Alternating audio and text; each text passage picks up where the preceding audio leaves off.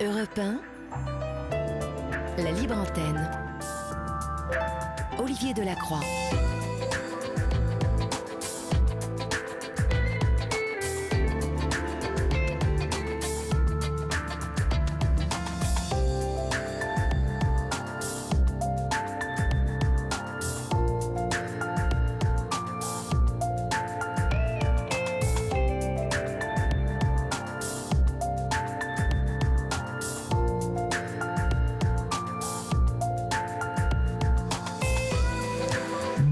Toutes et à tous. J'espère que vous avez passé un agréable week-end, que vous avez fait comme nous vous l'avions conseillé euh, jeudi dernier, que vous avez passé des moments avec les vôtres, que vous avez profité et que vous vous êtes offert aussi des moments pour vous, chers amis, car euh, il ne faut pas perdre de vue que nous n'avons qu'une vie et qu'il faut aussi euh, passer cette vie euh, par moment à se faire plaisir, à s'offrir euh, ce que l'on a envie de s'offrir. Bien évidemment, je parle de plaisir simple. Vous êtes en plus des petits chanceux puisque vous êtes maintenant bienvenue chez vous, puisque cette libre antenne, c'est votre émission, vous le savez. Et jusqu'à 1h du matin, c'est vous que nous écoutons. C'est avec vous que nous parlons, que nous échangeons. Et euh, ça, c'est la libre antenne d'Europe 1, puisque l'on peut dire euh, et parler de tout ce dont on a envie de parler. 01 80 20 39 21, c'est le nouveau numéro du standard d'Europe 1, nous, numéro non taxé, inclus dans votre forfait. 01 80 20 39 21 pour joindre Julia et Florian qui sont avec Laurent ce soir, notre euh, réalisateur. Et puis vous nous écrivez toujours au 7 39 21 suivi du mot nu écrit en lettres majuscules, suivi dans l'espace. Vous adressez vos mails à libreantenne.europe1.fr et puis euh, il y a toujours le groupe Facebook de la Libre Antenne où vous pouvez adresser euh, vos messages euh, en privé à Julia et à Florian qui répondront à vos appels et à vos messages, bien évidemment. Je profite pour saluer tous nos amis au Canada qui nous écoutent. Euh, ils sont nombreux et nombreux à nous envoyer des messages euh, à Québec, à Montréal. Euh, on sait que beaucoup de Canadiens sont fidèles à la libre antenne et nous aiment. Donc on les salue vraiment très chaleureusement. Et puis la bonne nouvelle, c'est que vous nous retrouverez à la rentrée, puisque voilà, on peut vous annoncer euh, cette euh, bonne nouvelle. La libre antenne de la semaine sera présente euh, dès fin août pour la rentrée et la grille de rentrée d'Europe 1. Merci patron, merci les patrons de nous faire confiance. Et puis c'est aussi grâce à vous, bien évidemment, que nous serons là encore à la rentrée. Voilà, sans plus tarder, eh bien, votre libre antenne du lundi, c'est parti. Olivier Delacroix est à votre écoute sur Europe 1. Et pour débuter cette émission, nous accueillons Gilles au 39-21. Bonsoir Gilles. Bonsoir Olivier. Bonsoir. D'où nous appelez-vous Gilles et quel âge avez-vous? Alors, je vous appelle de Dinan dans les Côtes d'Armor et j'ai 65 ans. Petit Vénard. Dinan. Oui. Hein? Oui. Vénard. Mais ça se mérite, c'est du karma. Ouais, c'est très joli, euh, Dinard. Très joli. Saint-Lunaire, Saint-Lunaire, c'est tout près de Dinard, non? Bah, C'est à côté, et puis euh, après, euh, il y a Saint-Malo, il y a les remparts, il y a Cancale pour les huîtres. Ouais. Bref, il y a beaucoup à faire. Donc c'est bien ce que je dis, vous êtes un petit vénard. Oui, de, tout à fait. De quoi allons-nous parler, Gilles? Euh, alors c'est un sujet qui est assez particulier, mais qui touche tout le monde. C'est en fait euh, euh, le domaine de la prévie. Et bon, bah, je pense qu'il y a tellement à dire là-dessus. Il y a beaucoup d'histoires euh, vraies ou fausses, de rumeurs, de légendes, de contes, et la Bretagne là-dessus est très très forte aussi. Oui, mais vous, vous, on va l'apprendre dans votre témoignage, vous vivez quelque chose de très particulier. Oui, c'est très particulier puisque ma femme est décédée euh, il y a deux ans, un peu plus de deux ans, et que je suis en relation télépathique avec elle depuis deux ans, euh, même avant son proche départ d'ailleurs, quand elle était dans le coma, on communiquait déjà. Et j'ai résumé tout ça dans un livre qui s'appelle Un fil de lumière euh, entre deux mondes, euh, qui s'adresse à tous les gens qui ont envie de savoir exactement ce qui peut se passer à partir du moment où euh, on rend son dernier souffle jusqu'après les étapes de l'après-vie, au-delà. Alors, bien évidemment, il y a tout dans ce livre, hein, donc un fil de lumière entre deux mondes, qui est paru aux éditions de l'Authentique. on peut aussi aller voir sur votre site lescouleurmusicales.com mais avant de rentrer dans le vif du sujet, Gilles, est-ce que vous, avant le, décès prématuré hein, de votre épouse, est-ce que vous, vous pratiquiez le spiritisme ou est-ce que vous étiez un adepte des sciences occultes ou pas du tout? J'avais déjà une approche de tout ça, puisque mon père euh, avait des facultés de médium, mais qu'il utilisait très peu. Euh, j'avais moi-même euh, des écoutes dans certains endroits, tels que les abbayes, des endroits où, on va dire, il y a une grande spiritualité à l'écoute des, défunts, dans les calvaires bretons, auprès des dolmens, des menhirs. Oui, j'entendais, j'avais des, des, messages télépathiques qui passaient, mais j'ai toujours refusé d'utiliser ça, si vous voulez, pour euh, faire simplement une conversation ou euh, euh, essayer d'en savoir plus. Pour moi, je ne m'autorisais pas ça parce que j'avais d'autres choses à vivre.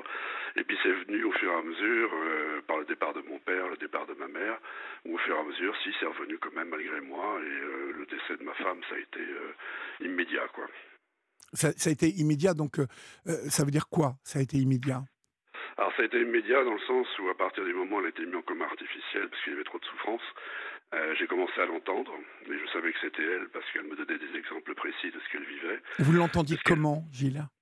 Alors j'entendais comment? J'entendais en fait, euh, alors ce que j'appelle euh, écoute, c'est dans le sens où j'avais des, des plots d'images qui venaient dans ma tête avec comme une obligation de mots de traduction, si vous voulez. Vous savez, par exemple, vous êtes dans la, dans la rue, vous marchez, puis vous avez euh, une pensée sur quelque chose, vous avez des images, vous savez où vous situez, vous, avez vous entendez la scène, vous voyez la scène, vous voyez les personnages, vous entendez les personnages. Euh, sauf que là, c'était euh, directement dans la salle de réanimation. elle me décrivait absolument tout ce qui se passait dans cette salle, ce qui s'était passé pendant, pendant, la nuit quand j'étais pas là, ce qui allait se passer au fur et à mesure. Elle me préparait aussi à son départ. D'accord. Euh, ça, c'est le moment où elle est dans le coma. Oui, tout à fait. D'accord. Euh, elle va durer combien de temps, cette, euh, cette période-là? Alors, ça a duré trois jours simplement, où elle m'a averti en me demandant même la permission de partir, en disant Je sais que ça va être dur pour toi, mais c'est quelque chose qu'on avait conclu avant de venir. Donc, il y avait aussi un pacte avant de venir s'incarner. Alors je sais que pour les gens ça, paraît énorme tout ça, mais euh, c'est une réalité que beaucoup de gens vivent, euh, se souviennent souvent après, parce que dans la douleur, on a du mal à, mettre des mots, et puis on est surtout dans l'émotion. Moi j'étais extrêmement lucide, puisque à l'âge de 22 ans, j'avais été initié, euh, entre autres par Kalorin Poche, un, Tibétain qui était spécialiste du bardotodol, euh, sur les signes bon, d'avant la mort, du passage et d'après. Donc tout ça, je le sentais comme étant une, réalité euh, constante, intense. Et les messages qu'elle me donnait étaient par rapport, par exemple, aux gens euh, qui l'entouraient, les chirurgiens, les, infirmiers, ce qu'elle appelait ses, frères de cœur, parce qu'ils l'ont vraiment aidé, euh, supporté. Et elle m'a dit, on, on l'avait prévu, je dois partir maintenant, mais de toute façon, on va rester en contact, puisqu'on doit écrire un livre sur ce qui vient de se passer, sur ce qui se passera après. Et on va écrire un livre à quatre mains. Et pour moi, tout ça me paraissait assez naturel, en fait. Et euh, quand elle est partie, euh, quand enfin j'ai pu me, poser deux heures à dormir, elle m'a montré exactement comment elle s'était détachée de son corps, comment elle était, montée dans la lumière, euh, qui l'accueillait, comment ça s'est passé. Et après, j'ai dû tout retranscrire à travers des, des séances qu'on mettait au point une fois par mois à peu près. Alors, pouvez-vous pouvez-vous nous expliquer un petit peu, dans les grandes lignes, comment a-t-elle été accueillie ou que vous a-t-elle raconté dans, dans les débuts? Alors dans les débuts, il y a déjà eu le, fait que comme elle avait eu pas mal de morphine pour les souffrances, euh, elle était un peu déphasée, elle savait qu'elle était de l'autre côté. En même temps, elle avait quand même euh, l'accueil de personnes qu'elle connaissait bien, qui étaient euh, sa mère décédée auparavant, et d'autres personnes de sa famille, qu'elle appelait elle des guides de lumière, c'est-à-dire des personnes dont elle avait rêvé dans sa vie, qui avait suivi toute sa vie, et qui lui apportaient l'énergie supplémentaire pour se reconstituer de l'autre côté. Et euh, l'âme, on va dire, recroquevillée dans le corps au fur et à mesure, se détache du corps. Elle, elle est partie par euh, la fontanelle, en fait. Euh, alors ça dépend, hein, pour l'avance et l'éveil de chacun. Elle, elle est partie par la fontanelle, elle a commencé, on va dire, à s'évaporer dans la lumière. Et puis, l'accueil a fait que, au fur et à mesure, elle est vraiment passée de l'autre côté, totalement détachée avec une vision de la Terre et puis ayant des possibilités possibilité de faire des zooms sur nous, ce qu'on devenait, ses proches et autres. Mais l'accueil s'est fait d'une manière assez, assez simple, avec le besoin de se reposer immédiatement dans ce qu'ils appellent, eux, des salles de soins. Alors ça, ce sont des mots que, que, l'on met, ça se passe d'une manière totalement énergétique, mais on peut le comprendre comme ça. Euh, une fameuse douche énergétique qui permet de restaurer l'aura de, de, toutes les blessures émotionnelles ou autres qu'on peut avoir, des maladies. Après, euh, il y a une autre étape qui consiste vraiment à faire un debriefing de ce qui a été vécu pour savoir ce qu'on peut en tirer, euh, de ce qu'on attendait. et puis après, il y a un retour de l'âme vers sa famille d'âme principale. Hein, c'est comme une tonalité commune, un diapason où euh, certaines fréquences se retrouvent entre elles, ce sont des familles. Et après, elles évoluent entre elles euh, en continuant à grimper plus haut, on va dire. Y a-t-il euh, des, des références, enfin, comment puis-je m'exprimer Y a-t-il des, des, choses qu'elles emmènent du, de leur vie terrestre et qu'elles retrouvent dans l'après Est-ce que ce sont des âmes qu'elles ont connu, approché euh, dans la vie Oui, euh, il y a, disons qu'il y a plusieurs petites phases entre tout ça, où euh, vous avez quand même, parmi les personnes ou les âmes qui vous accueillent, des âmes que vous connaissez depuis très très longtemps, avec qui vous êtes incarné même auparavant, mais vous avez aussi ce que vous avez été pendant votre vie terrestre, c'est-à-dire que quand on passe de l'autre côté, on ne devient pas soudainement omniscient, en pleine lumière, complètement réalisé. On est d'abord, pendant un certain temps terrestre, qui n'est pas leur temps euh, à eux là-haut, euh, la personne qu'on a été avec les mêmes émotions par rapport à ceux qui restent, par exemple. Donc il y a un besoin aussi de savoir ce que deviennent ceux qui sont euh, restés sur Terre, le choc qu'ils ont pris, comment ils vont le vivre. il y a aussi besoin de délier des choses, des, conflits qui ont été faits, ce qu'on peut estimer comme des fautes ou ce qu'on peut estimer aussi comme des bienfaits, voir ce que ça a donné. Et après, à partir de là, on, on commence à se déployer, donc à être plus, plus absent des émotions terrestres, on rentre dans d'autres types d'émotions qui sont beaucoup plus subtiles. Mais euh, pour autant, on a toujours cette attention par rapport à la famille terrestre qu'on a eue. Votre femme et vous, aviez-vous euh, euh, fait un pacte avant, bien avant qu'elle s'en aille, au moment où elle tombe malade oui, oui, oui, oui. On, avait déjà décidé de, par rapport à tout ce qui était santé, si un jour ça arrivait, de, qu'il n'y ait pas d'acharnement thérapeutique. Euh, donc là, c'est vrai que ça m'avait été posé par, euh, par les médecins, euh, tout en soulignant le fait que ça ne donnerait pas grand-chose, sauf peut-être de les réanimer pour 4-5 mois. Et moi, j'ai absolument refusé, et, on en avait parlé. Donc, non, mais au-delà de ce qui concerne la maladie et l'acharnement thérapeutique, est-ce que vous aviez évoqué tous les deux le fait de tenter euh, de, communiquer euh, ensemble après? Oui, oui, mais de toute façon, naturellement, on communiquait même euh, à distance, même dans la journée. La nuit, on rêvait, parfois on était ensemble dans les mêmes rêves. on se réveillait le matin, on en parlait et on se retrouvait comme si c'était la suite de la vie. C'était très particulier comme relation. C'est une relation qui a duré 21 ans, dans laquelle on a été à travailler chacun aussi en hypnose de régression, parce que moi je suis aussi hypnopraticiens en régression, vie antérieure et autres. Et donc on, s'est retrouvé plusieurs fois dans des vies, euh, alors parfois rocambolesques, parfois dramatiques, euh, et on a bien vu que ce, pacte avait été conclu avant. Euh, on s'est rencontrés, on devait avoir 43 ans à peu près, enfin moi j'en avais 43. donc on avait déjà une vie qui avait bien commencé. Et on a profité quelque part du meilleur. Moi, j'avais fait les enfants avant. Elle euh, n'en avait pas voulu euh, parce que c'est totalement consacré au bébé euh, dans toute sa vie. Donc, elle voulait le temps que pour ça, pour les bébés des autres. Et on s'est bien rendu compte qu'on avait déjà conclu ça depuis très longtemps puisque tout était naturel entre nous en, télépathie. Donc, ça s'est continué après. Sauf que la différence, c'est qu'elle est dans un corps énergétique et moi, je suis encore dans mon corps terrestre. Donc il y a un diapason qui s'est créé au fur et à mesure de ces deux dernières années, où on a encore énormément d'amour euh, réciproque, et qui est dû aussi à tout ce travail antérieur, bien avant de venir. Et ce contrat-là entre elle et moi avait été conclu bien avant. On l'avait vu déjà euh, dans, des, dans des hypnoses. Alors vous dites que soit on s'empare de cette réalité hors normalité, soit on se laisse prendre euh, par tout le processus établi depuis des lustres et finalement on n'y croit pas, en fait. Euh, c'est ce que, c'est ce que vous, vous dites. En fait, en gros, euh, on y croit, et donc là, on s'y abandonne. Euh, et il y a je suppose donc tout d'ouvert. On parle de chakra, mais là, on parle peut-être d'autres choses. Hein. Je ne suis pas un spécialiste, mais on est tout ouvert à recevoir ces signes et à recevoir ce, langage. Vous parlez de synchronicité qui existe dans tous ces moments de l'après. Qu'est-ce que c'est que ces synchronicités? Bah, C'est par exemple tous les signes qui sont donnés, surtout dans les premières heures ou les premiers jours par euh, celui qui est parti et euh, qui a envie de savoir qu'il est bien là où il est, qu'il ne faut pas s'inquiéter pour lui, euh, que c'est une normalité en fait. La conscience, il n'y a pas de rupture de conscience entre le fait d'être vivant ou mort. Il y a un corps simplement qui meurt, mais la conscience continue sur une autre forme de travail d'énergie. Mais c'est vrai que ces signes-là, c'est par exemple trois heures après, moi pensant euh, bureau dans lequel elle travaille énormément, parce qu'elle faisait beaucoup de, soins à distance sur les gens.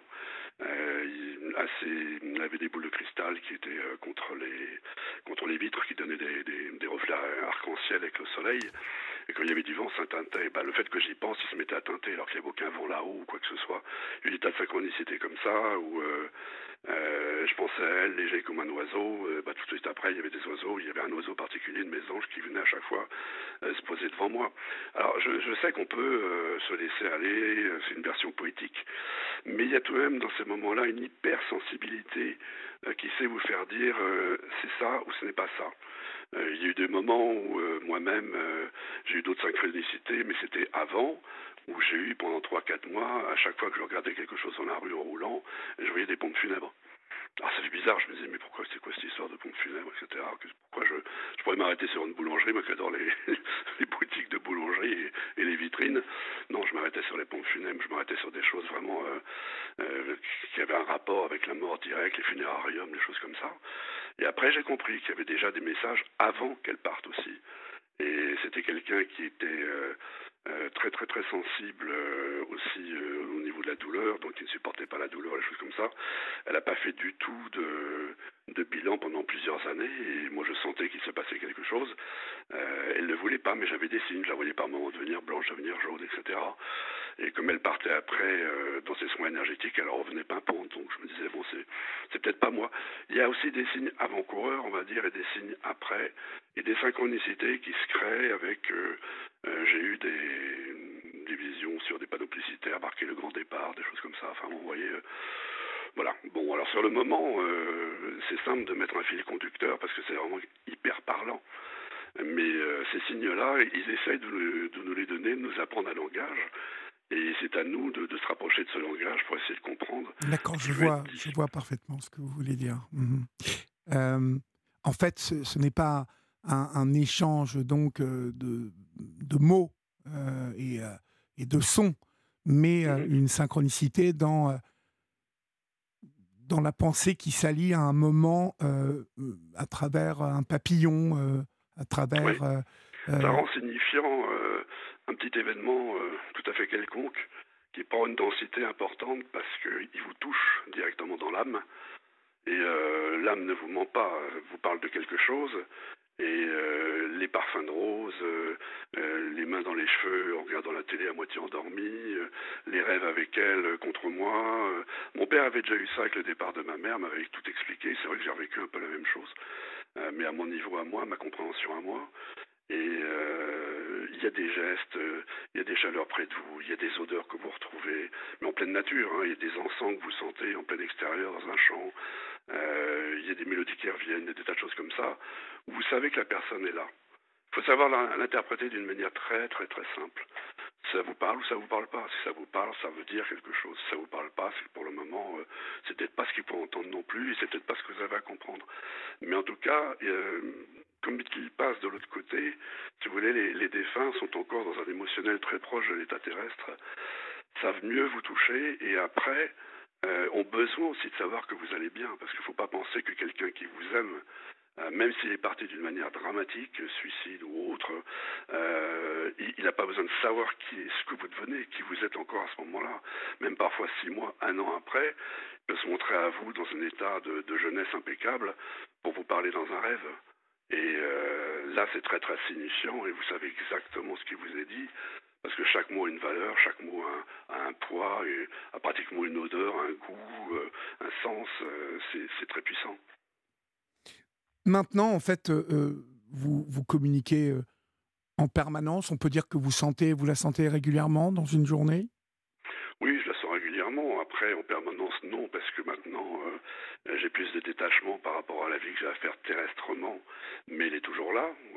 C'est-à-dire qu'elle a toujours un œil sur moi, sur ce que je vis, bah, si j'ai besoin d'un conseil. Et puis il y a des moments où je suis vraiment en relation avec elle, parce que là, euh, on commence un deuxième livre, donc euh, euh, on a des rendez-vous. on a nos rendez-vous à nous, si vous voulez, nos rendez-vous romantiques où j'allume mes bougies, je m'habille en rose, je suis très poétique, et on se fait une fête comme ça, là, dans les bulles de champagne, donc j'ouvre une petite bouteille. Et puis voilà, c'est parti, et j'ai des images, j'ai des mots qui viennent, j'ai une cohérence. Et puis après, comme je suis aussi auteur, bah, je sais mettre en page, je sais mettre en chapitre à ma manière. Est-ce que euh, vous ne vous isolez pas, en fait euh, Vous continuez. Euh, ah non, non, bien non, d'accord. Vous, parlez, vous parlez à, vos amis Ah oui, oui. De tout cela? que je, connais sont au courant de ça. les derniers que j'ai rencontrés, bah, c'était pratiquement effectivement à cette période où elle est partie, donc ils ont partagé ça avec moi parce qu'ils la connaissaient. Euh, oui, oui, oui, mais j'en parlerai pas non plus à tout le monde. Bon, vous voyez, on en parle publiquement et j'en suis très heureux parce que je trouve qu'au moins euh, vous êtes un média intelligent dans le sens où vous savez qu'il faut vous ouvrir à tout ce qui se fait aujourd'hui, ce dont on parle. Et euh, ce thème-là, qui n'est pas évident, qui est tabou par moment, a besoin d'être explicité, a besoin d'être compris, devrait être même enseigné. Euh, on devrait en parler aux enfants plus facilement, parce que c'est quelque chose de tout à fait normal. On est, on meurt un jour, donc autant euh, faire la chose normale, d'expliquer ce qui se passe pendant et après, et de comprendre qu'on ne se sépare jamais, puisqu'il y a une réalité là-dedans, c'est que la fraternité des âmes demeure, quoi qu'il se passe, quoi qu'on ait fait. Je, suppose que vous, vous, quand vous en parlez, il y a des gens qui ont du mal. Euh, il y en a, il y en a. mais, mais finalement, je, comme, comme je suis ouvert, euh, et vous le notez, je vous en remercie, euh, il faut s'ouvrir à, des sensibilités, à des, oui, aux sensations des autres, à ce qu'ils qu'ils ressentent, bien évidemment il y a, il y a des gens qui sont complètement fermés, hein, vous le savez. Ah oui, oui.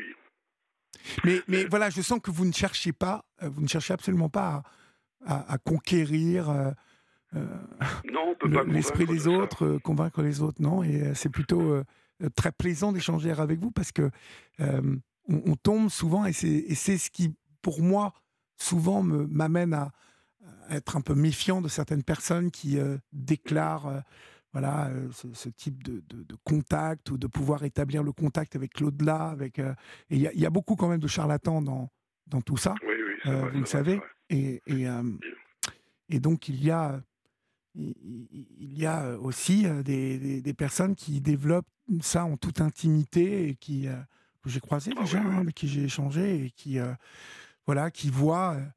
Je cite souvent les abeilles parce que je trouve, euh, vous vous mettez devant une, une ruche et vous regardez comment, comment fonctionnent les abeilles, comment. Et, je crois deviner dans, dans tout ça euh, un, sens, en tout cas quelque chose. Mais, euh, bon. Oui, oui, oui, il y a une fréquence collective qui fait que le collectif prime avant le reste. Il, y a en tout cas quelque chose qui m'émeut beaucoup et qui, et qui va bien au-delà de, de la simple observation, en fait. Euh, je... Voilà, euh, mais, mais c'est vrai que souvent, euh, on, lorsqu'on a perdu quelqu'un de cher et qu'on y pense, un papillon vient là, flâner, vient se poser parfois tout près ou sur l'épaule. ou Enfin, c'est, c'est, troublant, c'est troublant. Et, et ça se passe une fois, deux fois, et puis, et puis quand ça se passe 10, 20, 30 fois, qu'on est en train d'y penser et qu'on y pense sans avoir provoqué, hein, en se disant tiens, je vais y penser pour voir si ça marche. Non, ça n'est jamais ça, jamais. Mmh, mmh. C'est tiens, on se met comme ça à avoir la pensée qui, qui, qui, oui, qui, qui survole un peu notre intérieur et puis hop, il y a ce papillon qui arrive, quoi. Ou euh, quelque chose. Vous avez raison, une, On parle de, lumière, de choses qui se passent dans la luminosité. Vous êtes très, très porté sur les luminosités aussi, hein ben, moi, j'ai beaucoup été élevé dans la nature. Et, vous voyez, en Bretagne, bon, c'est une terre de contraste au niveau des couleurs. Euh, au niveau sonore. Euh, mais la Bretagne, c'est pas que la mer, c'est aussi la, la forêt, euh, c'est le végétal avec ses ombres et ses lumières. Justement, c'est une forme de cathédrale.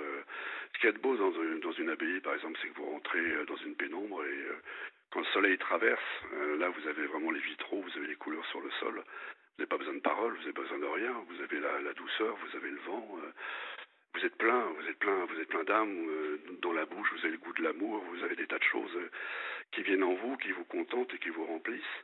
Et euh, c'est pour ça que j'aime cette région, c'est aussi parce qu'il y a, y a du minéral, Menir, Dolmen, avec toute leur histoire, tout le travail énergétique qu'on peut faire avec. C'est une terre des ancêtres, et moi quand je parle des ancêtres, ce sont ceux qui ont ouvert la voie pour que nous, on puisse arriver derrière. Ce que je peux vous dire aujourd'hui, c'est de mon expérience euh, propre, c'est de mon témoignage. Euh, ça vaut ce que ça vaut, mais euh, j'en ai parlé avec mon père, j'en ai parlé avec mon grand-père. on est toute une lignée comme ça à avoir ce, même sens commun qui est du bon sens. On continue à vivre, on continue à se rencontrer dans n'importe quelle forme. et c'est vrai que la nature, pour ça, est un médium naturel. quand vous parlez de papillons, il y en a d'autres qui vont parler. Moi, c'est la libellule. À chaque fois que je vais dans une rivière, je m'allonge. vu que je suis un petit peu fort, j'ai toujours le, bidon qui dépasse.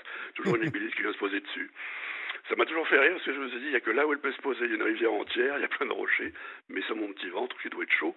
Mais à chaque fois, ça me parle et j'ai l'impression de retrouver euh, toute une lignée de gens qui ont vécu euh, dans ces endroits-là et partager ces moments-là, parce que la, la Terre pour ça est fabuleuse. Euh, c'est vrai qu'il y a des infos épouvantables, et d'un autre côté, en même temps, bah, voyez, on est là à discuter de ça. Moi, je vous parle de mon, de mon bidon, des libellules, vous des papillons.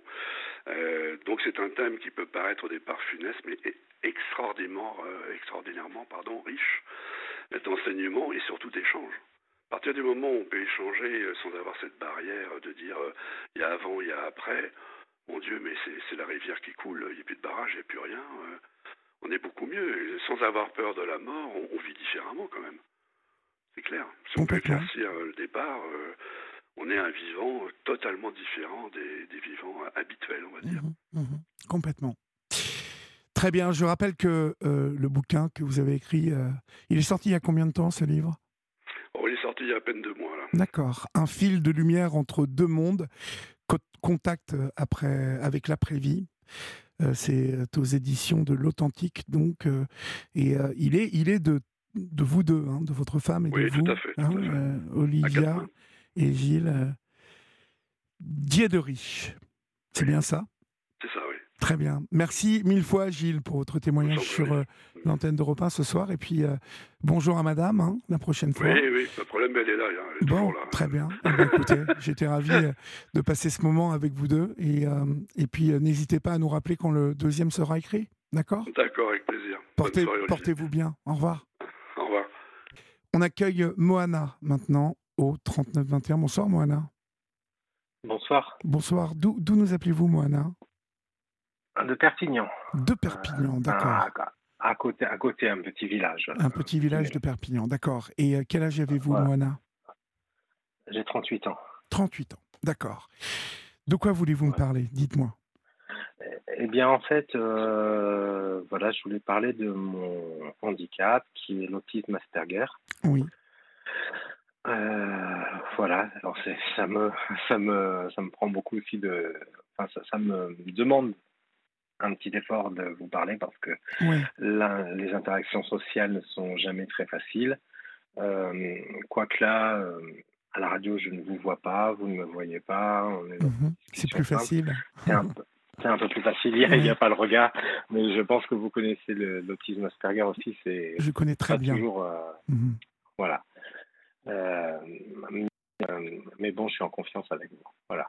Vous pouvez, oui, L'autisme Asperger, oui, c'est euh, donc c'est un handicap. Euh, ce n'est pas une maladie psychique comme euh, certains confondent de temps en temps. C'est un handicap, mais pas une maladie.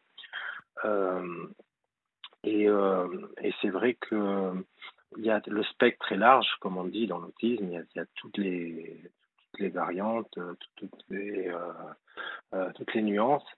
ça va de. Moi, je cite souvent Elon Musk, qui on aime, on n'aime pas le personnage, ça c'est autre chose, mais qui se dit au-dessus Asperger et qui réussit parfaitement une vie professionnelle. On ne peut pas lui reprocher de pas avoir euh, d'avoir rien fait. Et chez moi, c'est très handicapant. Par contre, c'est un frein à l'insertion sociale, à la, à la, à la, à la, vie professionnelle, à l'épanouissement. C'est vrai que euh, ça me pose beaucoup de difficultés au quotidien. Euh, notamment un, sentiment de, profonde solitude souvent, euh, voilà, euh, d'être vraiment vraiment très très seul. et, et en même temps, je ne m'ennuie jamais parce que j'ai des intérêts restreints et je, je, je, mon cerveau est en perpétuelle ébullition, en perpétuel travail, sans prise de tête. C'est agréable. Euh, j'ai beaucoup d'intérêts comme l'astronomie, euh, la photographie, l'équitation, euh, le, les, pyramides d'Égypte, l'histoire, la musique, la photographie, le cinéma. Enfin, je suis toujours en fait en, en perpétuel mouvement un perpétuel mouvement. Voilà, il n'y a, jamais d'ennui. Je suis toujours en train de réfléchir. Même la nuit, je réfléchis. Euh, quand je dors, je réfléchis. Oui. Euh, voilà, je, réfléchis tout le temps. Alors, des fois, les gens me disent ah, ça doit te prendre la tête. Non, non, ça me prend pas la tête. C'est, euh, ça fait partie. C'est, je suis tellement habitué à tout le temps réfléchir, mais ce qui, ce qui est dommage, c'est que justement, j'ai, aussi fait un, test. Je suis HPI.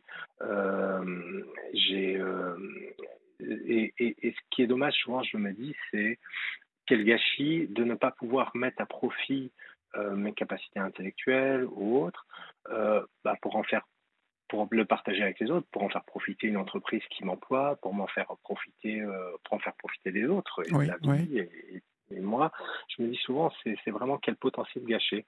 Qu'est-ce qui, coince, Moana, à votre avis, vous, de votre point de vue? Qu'est-ce qui coince? L'interaction, l'interaction avec les autres? Oui. Oui, voilà. souvent, et c'est subtil, c'est pas, c'est pas dans des grosses choses, c'est des, des, petits détails euh, qui font que euh, on est atypique, on sort de la norme, on pose trop de questions ou pas assez, on parle trop ou pas du tout, ou, euh, on est des, des, petits décalages. Je prends un exemple tout simple. J'ai voulu m'intégrer dans un club hippique où j'aime, je voulais remonter à cheval parce que j'avais un très bon niveau. Avant, je faisais beaucoup de concours hippiques quand j'étais plus jeune, et j'ai voulu reprendre l'équitation. J'ai appelé un, club hippique près de chez moi. J'ai dit Allô, bonjour, voilà, j'ai le galop 7, j'ai un bon niveau d'équitation, je voudrais refaire l'équitation, mais je suis autiste Asperger, j'ai actuellement un médicament contre les angoisses qui fait que j'ai une grande fatigabilité. Je ne voudrais faire que 15 minutes pour commencer, pour me remettre en, à cheval tout doucement, même si j'ai eu un très bon niveau. La personne me dit Ah, bah, écoutez, c'est une demande un peu particulière, c'est atypique, il va falloir que j'en parle au responsable, je vous rappelle dans 15 jours. Enfin, je vous rappelle demain. 15 jours passent, elle ne me rappelle pas, je la rappelle, elle ne donne pas suite à mes SMS. Donc, j'ai aussi une éducatrice spécialisée en autisme euh, qui m'aide. Elle me dit euh, Tu viens, Moana, on va aller voir directement ce que épique, on y va. Et devant euh, cette monitrice me dit ben non, la réponse est non, on va pas vous prendre dans notre club Je dis mais pourquoi? Je lui dis ben parce que me dit c'est une demande. Nous on est on a des balades d'une heure, une balade d'un quart d'heure, ça marche pas, ça sort du cadre. Je dis mais moi je suis prêt à vous payer une heure pour un quart d'heure. Par contre au niveau du tarif ça me dérange pas. Et elle me dit oui mais non ben au revoir monsieur, on, arrête là. Enfin voilà. Bon un truc où je me suis fait jeter d'un club hippique par exemple. Pourquoi? Alors l'éducatrice a débriefé avec moi après, elle est très sympa, euh, elle m'explique toujours, elle me dit, vous n'avez rien fait de mal, parce que je me remets toujours en question, je me dis, est-ce que j'ai dit quelque chose de mal? Est-ce que ma demande avait l'air euh, trop bizarre? Non, euh, c'est simplement que il y a ce petit atypisme, ça sort de, vous êtes peut-être le premier qui lui demande une balade d'un quart d'heure depuis 20 ans que le Club League existe. ça, c'est un, ça paraît très légèrement hors norme, puisque finalement, je C'est très légèrement hors norme, Noama. Très légèrement hors norme. Vous êtes tombé sur quelqu'un de, de très rigide. Est-ce que vous avez tenté euh, un, autre club? Oui, et j'ai trouvé un autre club super sympa. Bon, voilà. Qui ils ont fini par m'accueillir. Vous, vous, savez, euh, j'échange avec euh, beaucoup d'autistes Asperger et vous, vous, le savez, vous mieux que quiconque, il y a tellement de, de différentes formes d'autisme Asperger. oui. J'ai tendance à penser que il y, a beaucoup d'autistes, d'abord, qui ne le savent pas. Donc ça, c'est un gros problème. Mais pour celles et ceux qui le savent, je, je, je, je, trouve que c'est bien de le dire d'emblée. De, oui, de, de, le dire et de dire, voilà, moi, je, je, vous préviens, voilà, il y a, une norme. C'est vous, c'est euh, sûrement la personne qui est à côté de vous, et puis tous les gens là. Et euh, moi, je suis euh, autiste Asperger, ça veut dire que je suis atypique. C'est-à-dire que et vous l'expliquez très bien. Hein. je ne suis pas comme les autres. Je peux poser peut-être pas assez de questions ou trop. Je peux peut-être manquer de second degré à un moment, ne pas percevoir certaines choses. Je peux vous paraître parfois bah, étrange parce que je vais peut-être vous poser une question qui est à côté de la plaque, mais à partir du moment où vous savez que je, je suis autiste Asperger, et c'est ce qui fait notre différence, euh, moi, je, mise toujours sur la, bonne volonté des gens et l'intelligence des gens. Euh, malheureusement, je, pense que bah, les autistes Asperger... Euh, moi, je dis souvent, c'est, il faut que moi je fasse, pour se rencontrer avec les autres, il faut que moi je fasse un effort, je fais un pas, il faut que l'autre, le neurotypique, fasse un pas. Oui, Que chacun fasse son pas. Que lui accepte de dire, bon, je fais un petit effort euh, de compréhension, et moi, il faut aussi, par contre, je suis pour me dire, je ne peux pas en vouloir, j'en veux à personne, parce que je me dis, je ne peux pas en vouloir aux gens de ne pas être formés à l'autisme. Tout le monde n'a pas une formation à l'autisme, donc souvent les gens ne connaissent pas. Euh, euh, c'est souvent par méconnaissance. Euh, euh, et, et, donc, chacun fait un effort. C'est vraiment, je tends une main, l'autre me tend la main. Et là, on va arriver on va arriver un petit peu. Et souvent, je dis que c'est un petit peu aussi comme si j'étais étranger dans mon propre pays, ou enfin, j'ai d'origine italienne, mais exactement, exactement. mais c'est comme si je parlais une langue différente, uh-huh. et euh, où, je, compare ça au, quelqu'un qui est, comment on appelle ça, sourd et muet, enfin qui parle le langage des signes si quelqu'un apprend à parler le langage des signes, ça va être possible.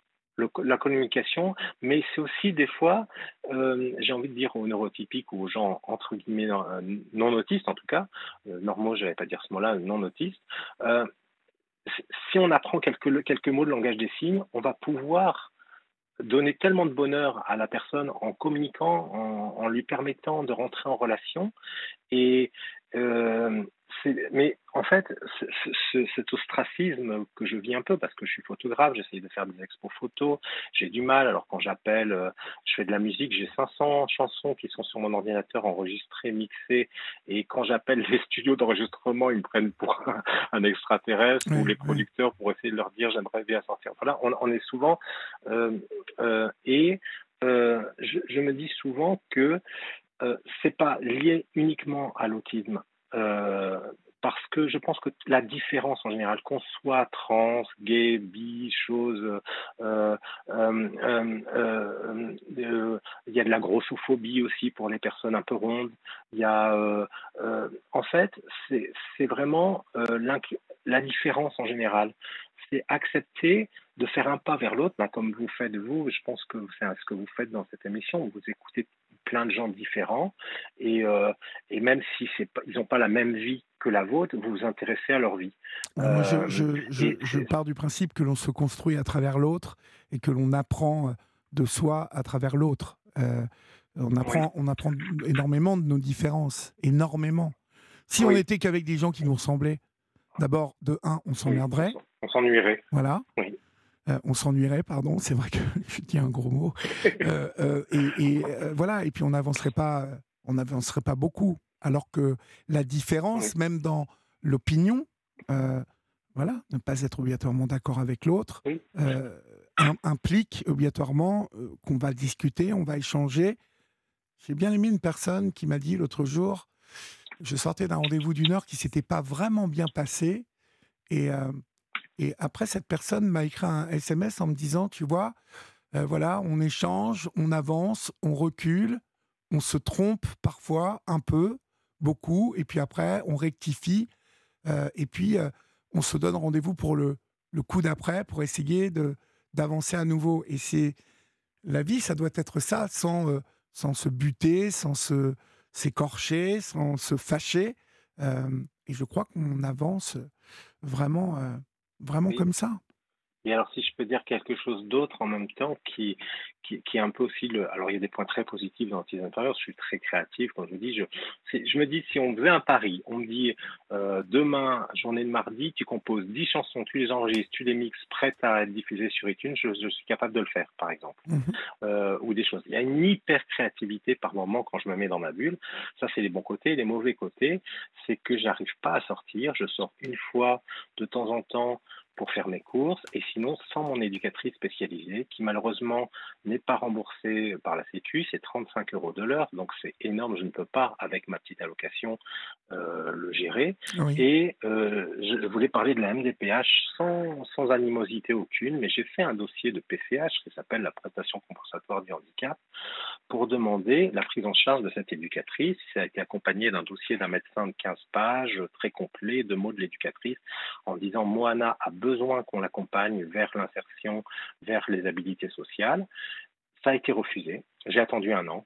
J'ai déposé le dossier, j'ai attendu 12 mois, ça a été refusé. J'ai fait ce qu'on appelle appel, un rapport, et ça a été de nouveau refusé après m'avoir convoqué deux fois deux heures à des entretiens pour détailler toutes mes difficultés.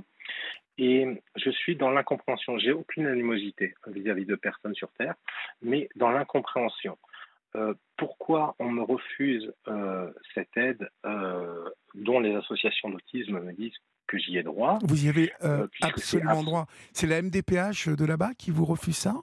Oui, oui, oui, oui. Et, maintenant, on me dit que quand j'ai dit l'MDPH, je dis pourquoi vous m'avez refusé? Ils m'ont dit euh, parce que vous ne rentrez pas dans les critères. Mais j'ai été reçu en commission d'MDPH par euh, aucun aucune personne ne connaissait l'autisme dans la commission. Il n'y avait pas de médecin, il n'y avait pas de professionnels de santé. Il y avait l'association euh, des paralysés de France, il y avait une association euh, des non-voyants. Il y avait des choses, mais personne n'était concerné par l'autisme. Et on dit, bah, ça ne rentre pas dans nos critères. Donc, je suis euh, vraiment handicapé aussi parce que cette éducatrice, pour moi, c'est comme euh, un fauteuil roulant pour quelqu'un qui ne peut pas marcher. C'est tellement essentiel parce qu'elle m'apprend, elle me rassure parce que je suis hypersensible au bruit, à la lumière, à l'extérieur. Elle me dit ça va aller, on va changer de trottoir, on va aller euh, marcher là, on va aller visiter un musée. C'est formidable et je ne peux plus avoir accès à ça, euh, à, ces, services parce que c'est hors de prix pour moi. Et maintenant, la MDPH, je leur dis mais qu'est-ce que je peux faire? Elle me dit il bah, faut, faut, prendre un avocat, vous avez qu'à nous attaquer en justice. Et l'avocat me dit bah, c'est 3000 euros parce que l'aide juridictionnelle ne marche que pour le pénal et pas pour le civil. Donc, je me trouve dans une situation où pour faire valoir mes, droits, faire, valoir mes droits, il faudrait que je paye un avocat de 3 000 euros pour faire valoir juste un droit qui est inscrit dans la loi. Euh, et on, on me dit, les associations d'autisme que j'appelle me disent, mais Moana, vous n'êtes pas tout seul à vous plaindre des MDPH, à avoir des gros soucis en tant qu'autiste, à ce que ce soit reconnu. Euh, et alors, j'avais, j'ai envie de dire quelque chose et en même temps, j'ai pas envie de le dire. Mais vous savez, les autistes, on ne sait pas mentir, on ne sait pas tricher ni rien. Euh, j'avais fait une petite cagnotte en ligne. Si je peux donner l'adresse pour m'aider à payer ces frais d'avocat. Allez-y, bien évidemment. Mais, mais, après, je me dis, j'ose pas, c'est pas bien de faire ça, tout ça. Mais pourquoi quand même, Pourquoi euh, Libre, libre à, à, celles et ceux qui écoutent ce soir et qui ont envie de vous filer un coup de main. Ça, ça ne regarde que celles et ceux qui écoutent ce soir et qui ont envie de vous filer un coup de main. Hein. oui. Oui, je suis tellement timide pour ça, mais bon, je dis, c'est tout simplement autistasperger.com, attaché en minuscule. J'ai créé un petit blog expliquant ma situation, qui je suis, euh, euh, quels, sont mes besoins et pourquoi j'ai besoin de ce petit coup de pouce Parce que j'avais une famille qui m'a rejeté euh, depuis 15 ans, qui ne m'ont plus vu, parce qu'ils ne supportaient plus mon autisme et parce que malheureusement, c'est vrai que parfois on fait des crises jamais méchantes mais des petites crises d'autisme, vous savez ce que c'est, on se met à pleurer, à trembler, à, tout ça. Il, ne, supportait plus. Et euh, donc, en même temps, j'étais déjà en plus un enfant adopté, donc j'ai été abandonné à la naissance, adopté et réabandonné une deuxième fois. Donc, je ne peux pas compter sur, sur un soutien familial euh, pour ça. Et euh, par contre, je suis l'inverse de quelqu'un de dépressif. J'ai des envies, j'ai envie de faire une expo photo, j'ai envie de partager parce que l'expo photo, pour moi, c'est une, manière de rentrer en contact avec les gens, de pouvoir parler. Hein, Mais complètement. et, les, associations autistes, ne vous êtes pas euh, là, là-bas, dans la région, dans la région de, c'est Languedoc-Roussillon, c'est ça? Oui, oui, c'est les Pyrénées-Orientales. Il euh, n'y euh, a, a, pas vraiment d'association d'autisme dans, dans, dans, le département. Ce que j'appelle sont à Paris, sont des nationales. On m'avait dit, euh, une association d'autisme me dit Ah, il faut que vous contactiez Nico Saliegas, il, il s'intéresse à la photo, il est photographe et il fait aussi des expos. il, a, il, a fait, il a photographié des autistes et autres, mais bon, sur un Instagram où il y a un million de followers, j'ai aucune chance de pouvoir le, contacter. Mhm vous raison. mais mais, mais c'est vrai que enfin, je déborde d'envie, d'envie de vivre, d'envie de partager.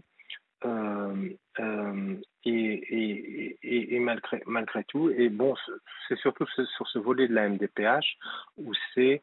Euh, et, souvent, l'éducatrice, elle m'a dit Moana, je vous comprends, parce que j'étais un jour encore en colère. Elle m'a dit Parce que pour vous, les autistes, vous avez une très haute idée de la justice. C'est-à-dire, on vous dit que vous avez un droit, et vous l'avez pas. Vous comprenez pas. Là, vous comprenez pas, dans le cerveau, ça bug. Euh, pourquoi on me dit que vous avez le droit à la PCH, même ne serait-ce qu'une heure par semaine, hein, je ne demande pas beaucoup. Euh, Mais vous avez été euh, diagnostiqué comment, en fait Par qui? Est-ce que vous avez été diagnostiqué par un neuropsychiatre? Est-ce que le diagnostic a bien été établi? Parce que normalement, la, la MDPH, vous voyez, par exemple, à Paris, il y a beaucoup d'autistes Asperger qui sont qui ont un dossier à la MDPH et ça se passe très bien. C'est pour ça que je ne comprends pas. Alors, on m'a dit que c'était par région. Moi, j'ai été vraiment diagnostiqué par un médecin sérieux, reconnu, reconnu vraiment auprès du CRA, euh, reconnu euh, centre, euh, reconnu qui travaille avec le CRA, qui est un centre de ressources autisme, qui est vraiment sérieux, qui m'a évalué sur une période d'un an. et un, un, an régulièrement, qui a fait 15 pages détaillées, mais on me dit que le problème, il est que les AH et les PCH sont payés par les départements et non par l'État.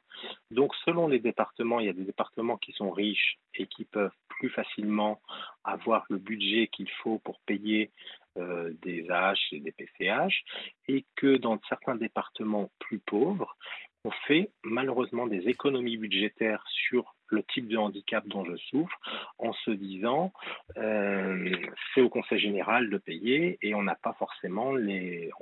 C'est tout simplement c'est vrai, budgétaire. C'est vrai, vous avez raison. Euh, euh, et malheureusement, selon les handicaps, les, les, MDPH ouvrent des dossiers ou non, protègent ou non. et c'est vrai que parfois c'est assez incompréhensible. On va marquer une petite pause pour laisser passer l'info, Moana, et on se retrouve tout de suite après, d'accord?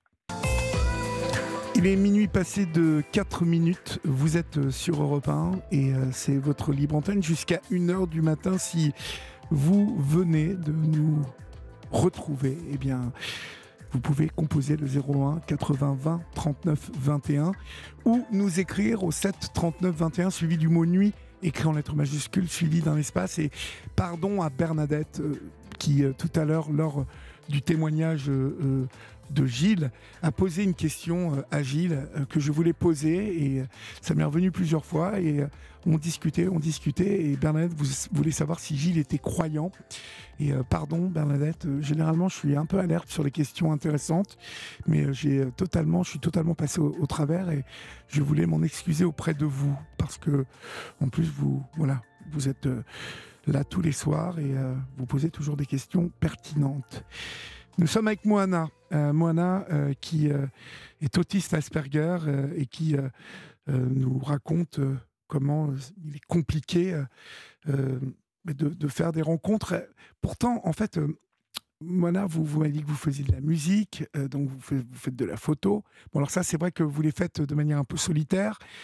vous avez trouvé un, un club de, d'hippisme, en tout cas, de, oui, c'est ça, un club hippique. Euh, vous avez fait des rencontres là Un petit ranch de balade, un petit ranch. C'est un petit ranch de balade. Je connais la monitrice qui est là, un petit ranch de balade. On va faire un petit tour au bord de la mer à cheval, une fois par semaine, selon mon budget quand je peux. Oui. Mais ils sont très gentils. Et là, là, je leur ai expliqué. Et là, je suis tombé sur des gens très gentils qui, étaient ouverts. Mais, euh, mais je parle en fait, au téléphone, euh, enfin, la radio, téléphone, je suis un peu plus à l'aise là euh, que dans la réalité. Euh, enfin, que, que dans au club épique. Je parle pas beaucoup en fait. Je parle pas beaucoup. j'ai remarqué, je ne sais pas si d'autres aspis sont comme moi, c'est-à-dire que des fois au téléphone, quand il n'y a pas de langage non verbal, qu'il n'y a pas le regard, qu'on est qu'on n'a pas les bruits de l'extérieur, les bruits des voitures, les bruits des, choses. Je suis tellement dans un tas de stress à l'extérieur, en fait, c'est ça qu'il faut comprendre. Souvent, on me dit Ah, mais tu n'as pas l'air autiste, tu as l'air de bien t'exprimer, de parler normalement. Mais ça, c'est un leurre, parce que là, je suis tranquillement sur mon balcon, chez moi, euh, dans un environnement que je connais, au téléphone, sans, sans rien autour. Donc c'est vrai que je peux avoir une élocution qui paraisse normale et qui paraisse bien. Par contre, euh, de, quand je suis dans un environnement extérieur, dans la rue, le supermarché, c'est un enfer. Je mets trois heures à me décider avant d'aller à Intermarché pour faire des courses. Ah oui. Le bruit, les voitures, les, les, les gens, on s'en rend pas compte. En fait, c'est vraiment un handicap invisible. C'est-à-dire que au télé, à la radio, là, je peux parler à peu près normalement ce soir, euh, mais l'extérieur, euh, euh, surtout l'hypersensibilité au bruit et à la lumière. Souvent, je mets des lunettes de soleil tout le temps, même en hiver, même à euh, des fois, je mets un casque pour le bruit aussi extérieur. J'ai cette hypersensibilité sensorielle aussi, qui peut être très handicapante, qui, ne se voit pas. Donc, c'est vrai que j'aime beaucoup aller. Le, cheval me fait du bien, l'animal me fait du bien parce que, parce que justement, un cheval, ça, ça, ça juge pas. Enfin, ça juge pas sur ces critères-là. Euh, son cavalier. Euh, ce cheval, si vous le respectez, vous êtes sympa avec lui, il est sympa avec vous, et peu, importe, peu importe votre couleur de peau, votre origine ethnique, votre orientation vous, vous, n'avez pas du handicap, tout, vous n'avez pas du tout d'amis. J'en ai très c'est me donner les larmes aux yeux parce que quand j'entends ça, quand je, ça fait miroir votre phrase. Oui, oui, oui, mais c'est euh, très important. Des amis, on n'a pas, on n'a pas besoin d'en avoir. 36. Euh, non, non, vous savez. J'en ai pas beaucoup. Je cherche beaucoup à en avoir. J'ai mes copains de lycée. Moi, je suis toujours resté un éternel adolescent. Oui, oui. Euh, j'ai toujours, j'ai toujours 20 ans dans ma tête. Et vos copains de lycée J'ai pas de la même notion. Ben, quand je les rappelle, je dis ah salut, ça va, regarde, j'ai fait une musique. Euh, qu'est-ce que tu en penses par SMS? Alors, on me dit souvent. ah, je dis à l'éducatrice ou aux gens, j'ai pas eu de réponse. Ah, mais les gens sont occupés, donc je laisse passer un jour. Si jamais il est en voiture qu'il est occupé, deux jours. 48 heures, 72 heures, une semaine, deux semaines, trois semaines, pas de message. Joyeux Noël à Noël, pas de réponse à mon SMS. Euh, chose et non, il y a une, je suis obligé d'être honnête, j'ai des larmes aux yeux quand je vous dis ça, mais non, je suis très très seul, euh, très très très seul. J'essaye, euh, j'aurais envie d'avoir des, des, des, des, amis, pour, surtout le partage, en fait, c'est ça qui me manque. Euh, la, musique, la, la, la, musique, je la crée avec mes synthés, avec moi j'ai un petit synthétiseur, puis sur le MacBook, hein, avec musique électronique, de l'électro, sur mon ordinateur, mais ça ne vaut que si c'est partagé. Une photo, à quoi bon la prendre si on ne la partage pas avec quelqu'un? Euh, et, donc, euh, je, je, cherche beaucoup, et c'est vrai que j'ai une notion du temps. les copains il y a 20 ans, je crois que c'était hier, je me rappelle de tous les détails. Ah, quand on sortait du lycée, tu te rappelles avec ta mobilette quand tu me disais ci ou ça? Mais il me dit Attends, mais quand j'appelle un copain, il me dit Mais attends, mais euh, c'est bon, je suis marié, j'ai trois enfants, c'est fini tout ça. Je dis Ah, c'est fini pour toi. Donc je me prends des vents comme ça. Ouais, ouais, ouais, je comprends. Euh, souvent, j'ai essayé de rappeler ma maîtresse de maternelle tellement des fois je suis juste seul. Et elle se rappelait de moi, par contre. Euh, elle me dit Ah, euh, c'est étonnant que tu m'appelles. Je dis Oui, juste euh, à Noël, parce que j'étais tout seul à Noël. J'ai dit Je voulais souhaiter jouer à Noël à quelqu'un. Alors j'ai pris ma, ma maîtresse de maternelle. Et, vos parents, vos parents, ne, vos parents ne, ont coupé les ponts, c'est fini. Vous ne vous parlez plus, vos parents adoptifs et vous? Non, c'est très triste c'est très très triste. C'est mhm. très très triste parce que j'aurais tellement besoin de, de, ce soutien en fait familial. Mon médecin me dit, généraliste, me dit, ce que vous avez besoin, mon nana, c'est d'un entourage. Euh, et eh oui, oui. Ce mot. oui. Euh, et, et, et, en fait, euh, je me rappelle de Paul, qui est des deux coups de midi, El Kayat, là, je me suis beaucoup reconnu en lui sur plein de choses. J'ai trouvé formidable comme personne.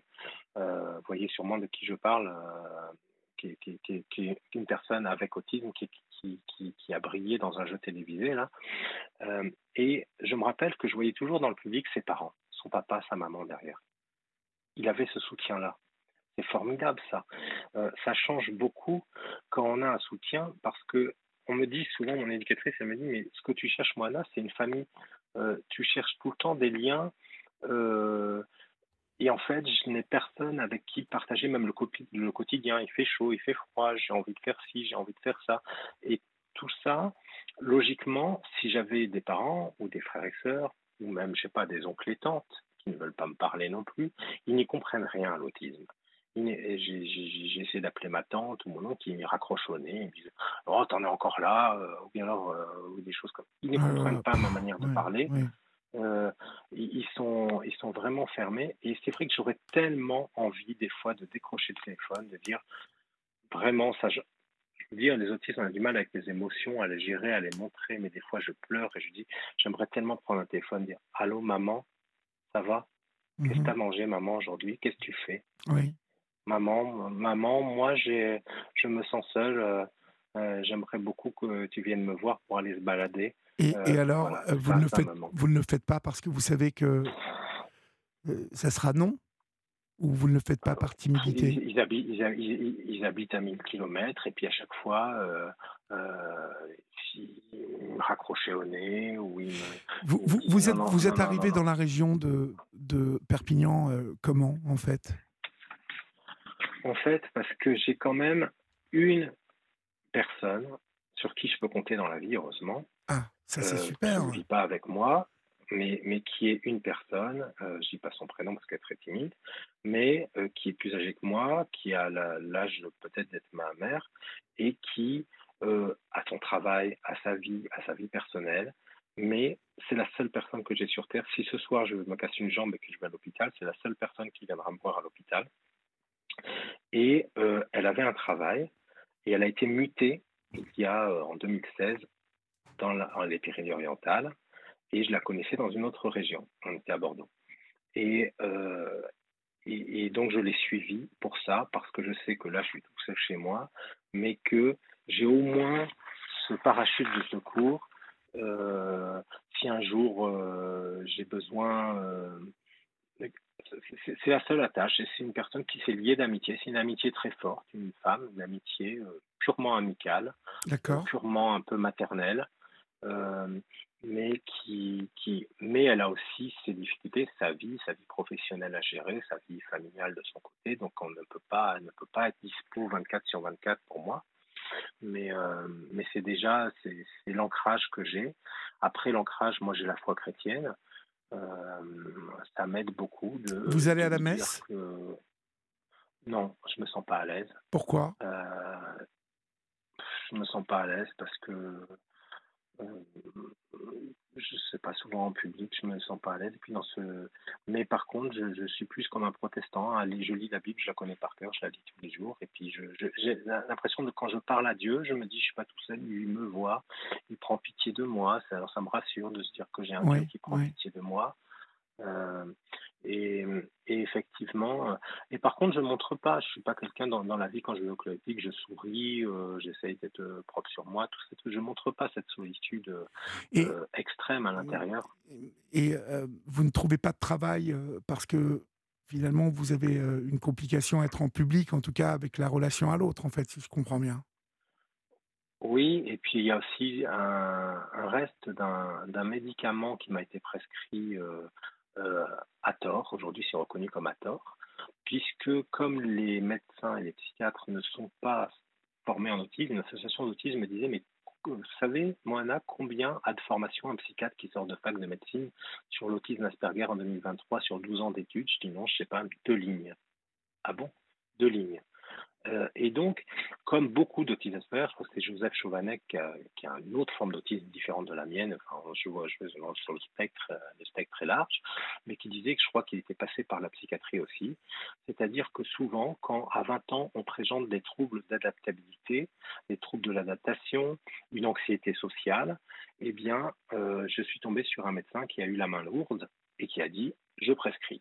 Euh, il n'a pas parlé d'autisme, il n'a pas, parlé d'autres pathologies non plus, hein, il n'y a pas de diagnostic, mais à tort, je, suis dans une pharmacodépendance à ce médicament contre les angoisses qui a un effet sédatif, qui a tendance à me fatiguer, qui a tendance à, par exemple, je ne peux pas boire une goutte d'alcool, je ne peux pas aller au soleil trop longtemps, euh, je ne peux pas. Donc j'ai en plus de l'autisme, qui est déjà un enfermement, l'enfermement de ce psychotrope qui et il y a une dépendance terrible. J'ai essayé de faire des sevrages, c'est terrible au, auprès de tant d'années. Vous avez essayé de, de, de, diminuer, c'est très compliqué.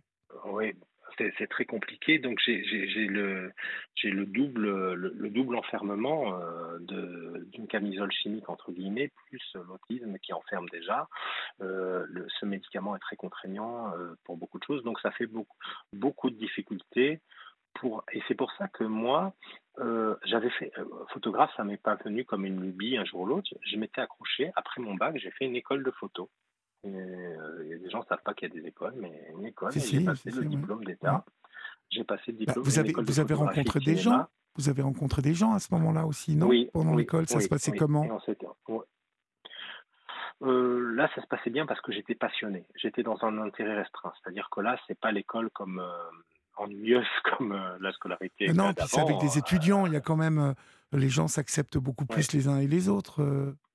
Euh, oui, oui, et puis j'étais vraiment passionné par ce que je faisais. Donc en même temps, on avait des discussions communes, on parlait photos. Et vous n'avez pas gardé de relation de tout de, avec tous ces gens? J'ai essayé de rappeler Patrick, quelqu'un que je connaissais. J'ai essayé de le rappeler. Je dis allô, machin, pas de réponse.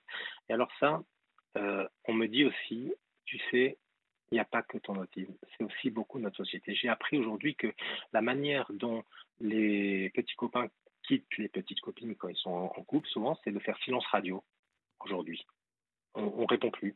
Ou, que, je sais pas si je m'exprime bien, mais c'est que souvent, euh, il y a n'y a peut-être pas que mon autisme, mais, mais les gens, non, j'ai essayé de rechercher, n'ont pas envie 15 ans plus tard, de revoir leurs copains qui étaient euh, à l'école de photo il y a 15 ans. oui, ils n'ont pas spécialement envie. Mais oui, parce qu'ils ont fait leur vie. Euh, je, je, je, saisis tout ça. C'est il y a, y a 15 ans qui se sont passés. Il y a, euh, et moi, je suis très fidèle en amitié. Oui, oui, oui. très fidèle en amitié, en amour. Et, et, je comprends pas parce que pour moi, quand, quand en maternelle, je disais à mon copain Frédéric, t'es mon meilleur copain, ça vaut toujours aujourd'hui s'il m'entend. C'est toujours mon meilleur copain s'il veut. Moi, quand je dis quelque chose, c'est là où je, suis un logiciel différent. Quelqu'un disait l'autisme Asperger, c'est comme si quelqu'un fonctionne chez Apple et l'autre sous Android. Mhm. Il n'y a ni mieux ni moins bien. C'est deux logiciels différents. Un logiciel Apple se met pas sur le, euh, je vais, je vais être obligé de conclure, mon cher. Euh, non, mais c'est parce qu'il y a beaucoup de monde qui appelle ce soir, donc je, je vais être obligé de conclure. Euh, moi, ce que, je vous donnerai comme conseil, c'est quand même, vous avez, euh, vous avez vraiment euh, une intelligence rare. Euh, vous me parlez ce soir parce que vous êtes en confiance. Et puis, bon, c'est vrai que c'est plus facile de parler quand il n'y a pas le, regard, mais il vous faut, Moana, de toute façon, je pense que je vais vous dire quelque chose que vous savez. il, vous faut sortir de chez vous. Il vous faut euh, aller à la rencontre des autres, il vous faut à nouveau euh, pratiquer l'une de vos passions parce que vous savez, je connais beaucoup. Alors, les autistes Asperger que je connais sont beaucoup plus jeunes. Ils, sont, ils ont 18 ans, mais ils n'ont pas, euh, pour la plupart, de, passion encore. De, ils n'ont pas développé, vous voyez, de, alors que vous, vous avez cette chance d'avoir développé la musique, d'avoir développé la photo, d'avoir développé euh, l'équitation, euh, vous connaissez plein de trucs, euh, vous, vous êtes chrétien, il vous faut vraiment impérativement, et je, je, vous le dis avec certitude ce soir, il vous faut vraiment faire un effort pour aller là où il y a des communautés, et je pense notamment aux communautés chrétiennes qui sont extrêmement accueillantes et qui peuvent euh, débloquer plein de choses et, répondre à vos attentes. Parce qu'il y a une charité, une miséricorde, euh, il y a, vous voyez, cette, euh, cette acceptation de l'autre, même s'il est différent. Je, vraiment, je, ça c'est le premier volet. Après, je, vous parlerai de la, MDPH, mais il, vous faut vraiment faire cet effort et mmh, aller euh, rejoindre une, paroisse euh, euh, active, voyez, proposer vos services. dans cette paroisse, proposer au bout d'un moment de faire des photos, je ne sais pas moi, d'un camp de scout où vous allez aller une, deux journées. Je, vous, je vous dis ce qui me passe par la tête, mais il vous faut être entreprenant. choisissez cette passion d'être entreprenant. Et il va vous falloir vous faire violence parce que j'ai bien compris que c'était compliqué pour vous de, sortir. Mais tous les autistes euh, que je connais, euh, ils sont arrivés en faisant cet effort.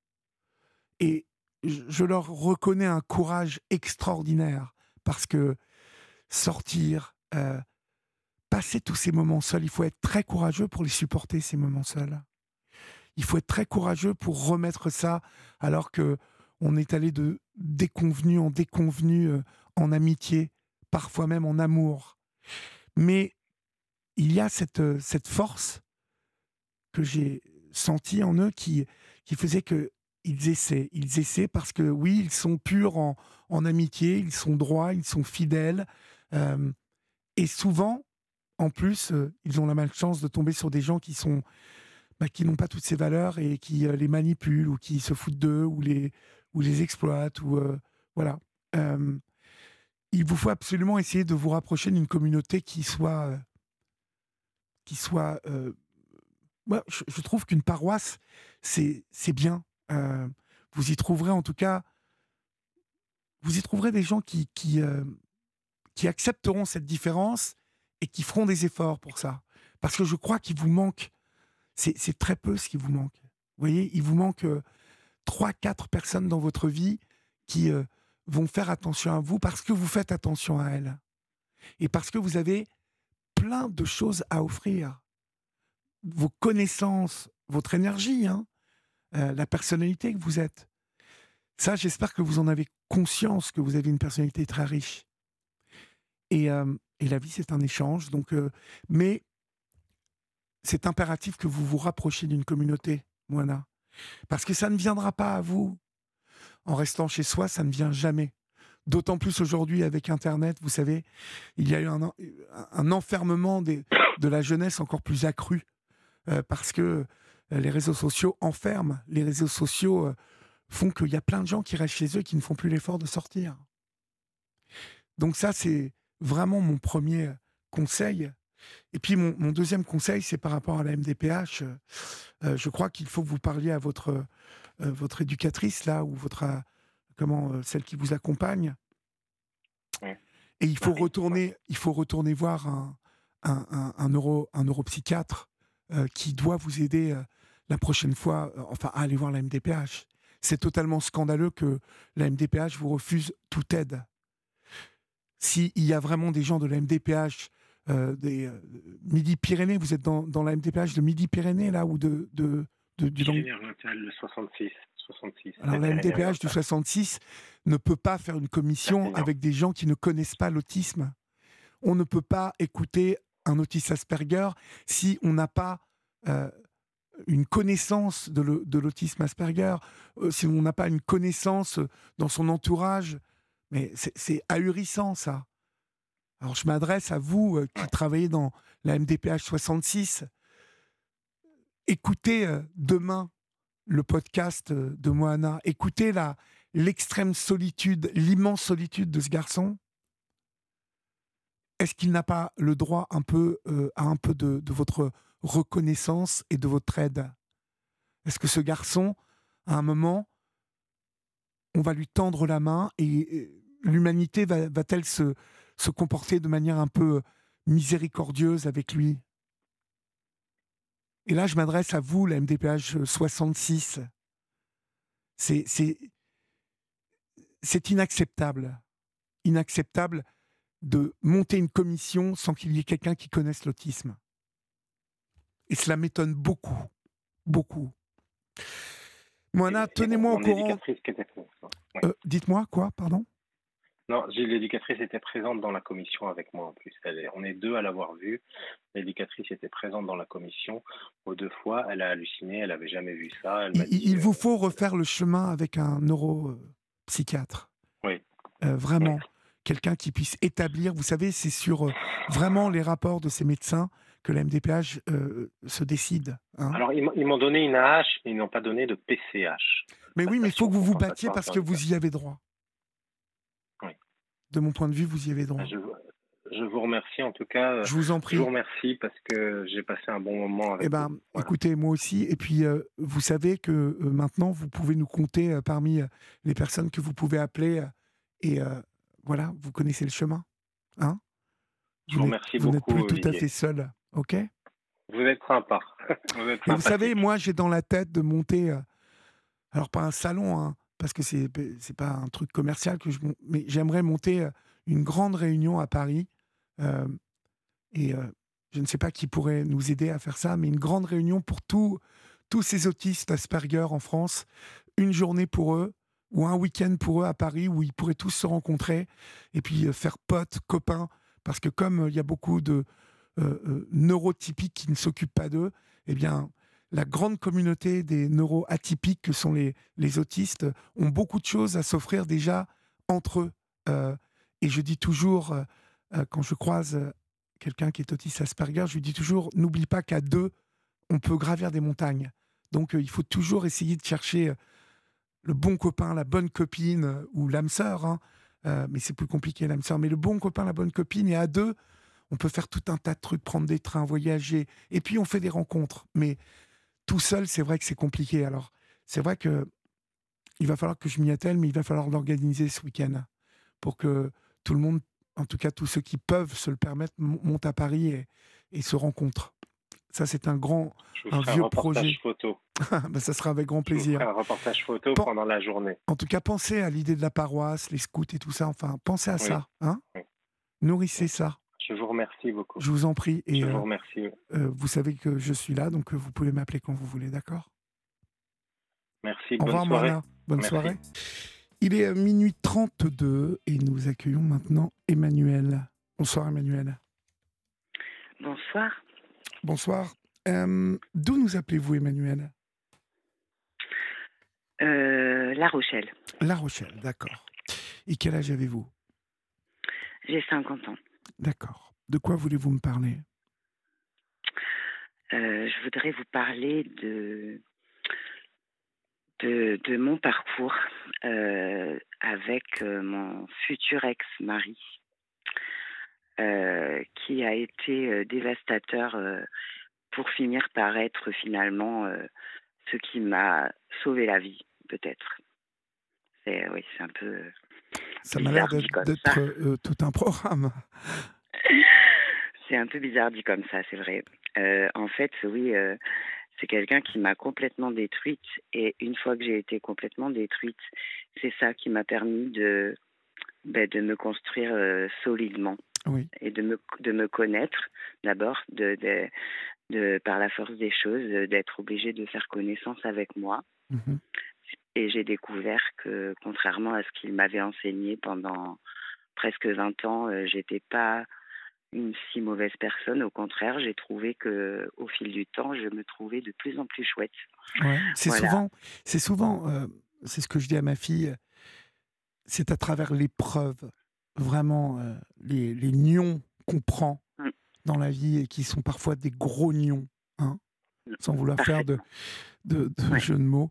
Euh, que l'on que l'on se construit en fait. C'est mmh. souvent à travers les épreuves que que naissent euh, en nous euh, des, des, des, ressentis, des émotions qui, mmh. qui, qui, partent du fond là et dont on ignorait que l'on eh était détenteur ou détentrice et qui mmh. vont nous tout à coup comme nous sublimer, comme nous nous, montrer la voie en fait. Ouais, oui, oui, oui. Alors cet homme. Tout à fait. Alors cet homme. Vous le rencontrez euh, où déjà? Je le rencontre, euh, je rencontre euh, bah, sur Bordeaux, sur Bordeaux, puisque mes parents avaient été mutés sur Bordeaux quand j'étais enfant. J'avais une dizaine d'années quand je suis arrivée avec mes parents et ma sœur sur Bordeaux. donc je l'ai rencontré alors que j'avais déjà un enfant d'une première union et, euh, et lui, euh, il avait un job alimentaire euh, de pizzaiolo dans un petit resto à côté de chez mes parents. Et il faisait des très bonnes pizzas. Donc voilà, on allait manger souvent avec des amis là-bas. Et c'est comme ça que je l'ai connu. Mais j'étais, voilà, je le connaissais sans plus. Puis lui était en couple depuis une dizaine d'années. Il venait juste de se marier depuis quelques mois, tout. Donc voilà. Et puis moi, mon père est décédé d'une longue maladie, mais par d'une longue maladie, pardon, brusquement plutôt, d'un cancer, mais très brusquement en 15 jours de temps en fait. Il a été hospitalisé le 4 mai, le 26 mai, il était décédé. Donc ça a été brutal. Et moi, j'ai déménagé à la suite de son décès. Je suis partie de Bordeaux pour me rapprocher de là où vivait le papa de mon fils pour faciliter euh, leur, euh, leur, euh, leur, leur, rapport entre père fils. Et, et donc et aussi m'éloigner ben, de, de la région parce que il restait effectivement ma maman et ma sœur mais moi enfin c'était trop lourd. Enfin j'avais besoin de voilà. Et donc je suis partie toute seule j'ai reparti mais vraiment à zéro dans un HLM dans, dans une ville pas loin de où était le papa de de mon fils. Et, euh, euh, et, il a gardé contact avec moi. Euh, j'ai gardé aussi contact, on a gardé contact, disons, sur une messagerie qui s'appelait à l'époque MSN. Et donc on discutait régulièrement. Et puis il a commencé à se plaindre de, de son épouse, que je connaissais comme ça vaguement. Et puis tout d'un coup, ça devenait euh, obligatoire de le sauver. Il fallait qu'il parte. Euh, il voulait plus de cette vie. Il était prêt à quitter son, travail, tout quitter, euh, alors qu'il venait d'acheter une maison hein, avec elle et qu'il venait de se marier. Et donc, il a tout quitté. Il est venu s'installer chez moi du jour au lendemain, en, l'espace de d'un mois, même pas. Je l'ai hébergé, plus qu'hébergé, puisque voilà, après euh, il a, il s'est, carrément installé. Mon fils a commencé à l'appeler papa. Lui, il s'est rendu indispensable à la maison euh, avec moi dans tous les domaines, même euh, enfin dans, dans, dans tout ce que j'avais à gérer que je portais à bout de bras toute seule depuis longtemps. Euh, là, il était là toujours. Je suis là, je suis là, l'homme idéal. Et puis, il comprenait tout. Il était moi qui étais euh, une grande, j'ai compris plus tard, dépendante affective à ce moment-là. j'étais aux anges. J'étais ah mon Dieu, enfin quelqu'un qui qui m'aime, enfin quelqu'un qui me comprend, enfin quelqu'un qui c'est lui l'homme de ma vie. Moi, j'ai été fleur bleue, naïve, bisounours au possible, à me dire que de toute façon, j'étais la femme d'un seul homme et que déjà mon échec précédent euh, dans ma famille, se séparer, avoir un enfant, être séparé, maman solo, euh, c'était la honte. Enfin, voilà quoi. Euh, je me disais, j'ai déjà eu un échec là cette fois, c'est sûr, c'est le bon, etc., etc. Donc c'était merveilleux, mais ça a très peu duré. Et petit à petit, ça a commencé à me à, être des petits des petits dénigrements au quotidien. J'étais tout le temps en train de me dire ah oui, en effet, il a raison. Je me remettais en question en permanence. Mon père avait cette tendance à me dire régulièrement remets-toi en question, alors que lui-même était le dernier à, le faire. Et, euh, donc euh, ça a commencé insidieusement comme ça à m'empoisonner. Euh, la tête, le cœur, petit à petit, le corps aussi. J'ai commencé à boire beaucoup d'alcool, à devenir alcoolique. Donc après, il était violent, il me traitait d'alcoolique de merde. Enfin voilà. Mon fils, bah, il, il, se dressait contre ça parce qu'il voyait sa maman souffrir et donc il est devenu son pire ennemi. Et du coup, les, pareil, lui aussi, il en a bavé.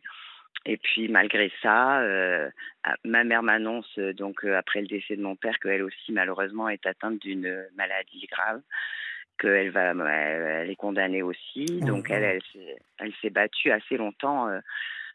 elle a tenu de presque trois ans, mais à peu près un peu plus d'un an avant sa mort, un, un, peu quelques temps après qu'elle ait annoncé ça.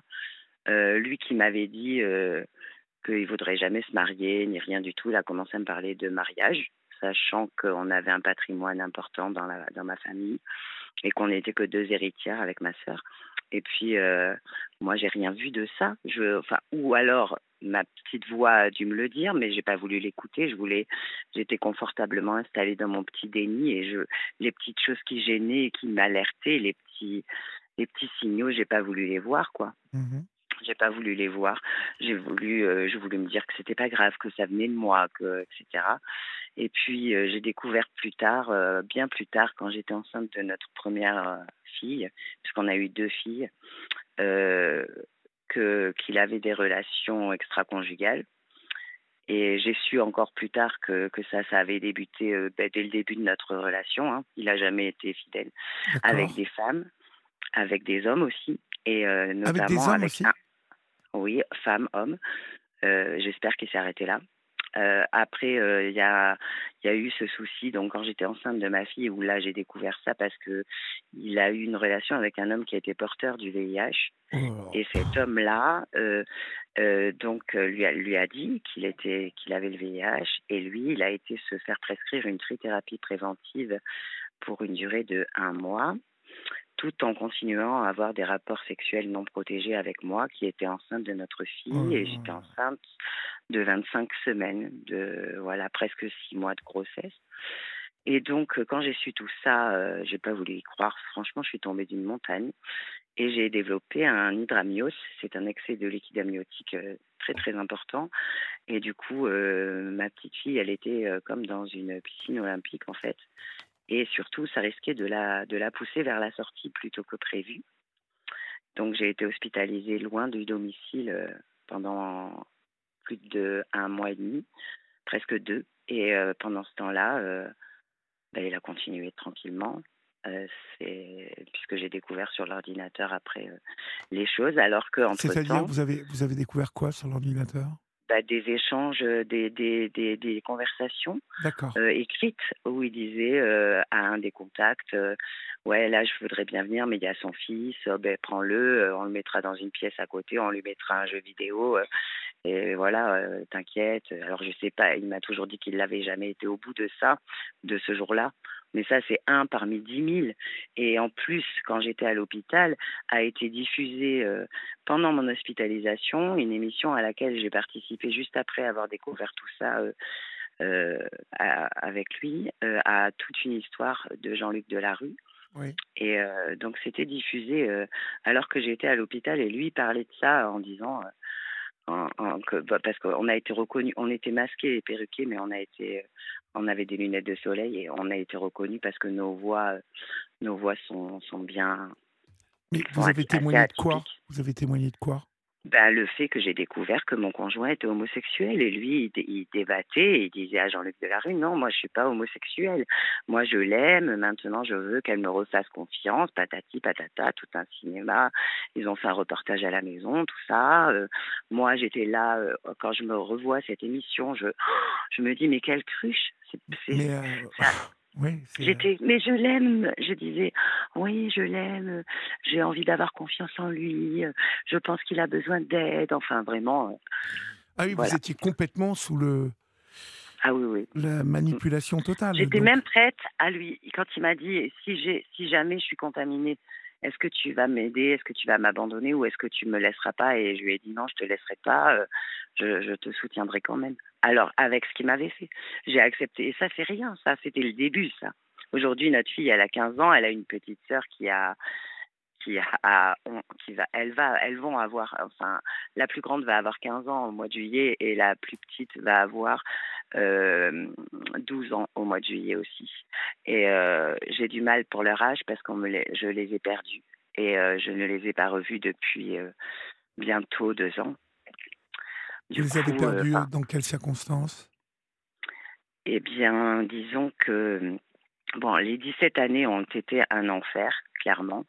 Et euh, en 2021, euh, notre famille allait mal, très mal, mais ma fille, la plus grande, a été complètement aliénée par son père dès qu'elle est née, mais moi je me rendais compte de rien. Donc elle m'a rejetée très tôt. nos relations ont été euh, dès le départ. C'était très compliqué. Et euh, donc l'été 2000, euh, printemps 2021, elle allait pas bien, elle se, scarifiait, elle a fait une tentative de, de suicide, enfin plein de choses. Et, et donc, et, sa petite sœur commençait à aller pas bien non plus. Elle a fait des crises, elle a été déclarée épileptique dans le même temps.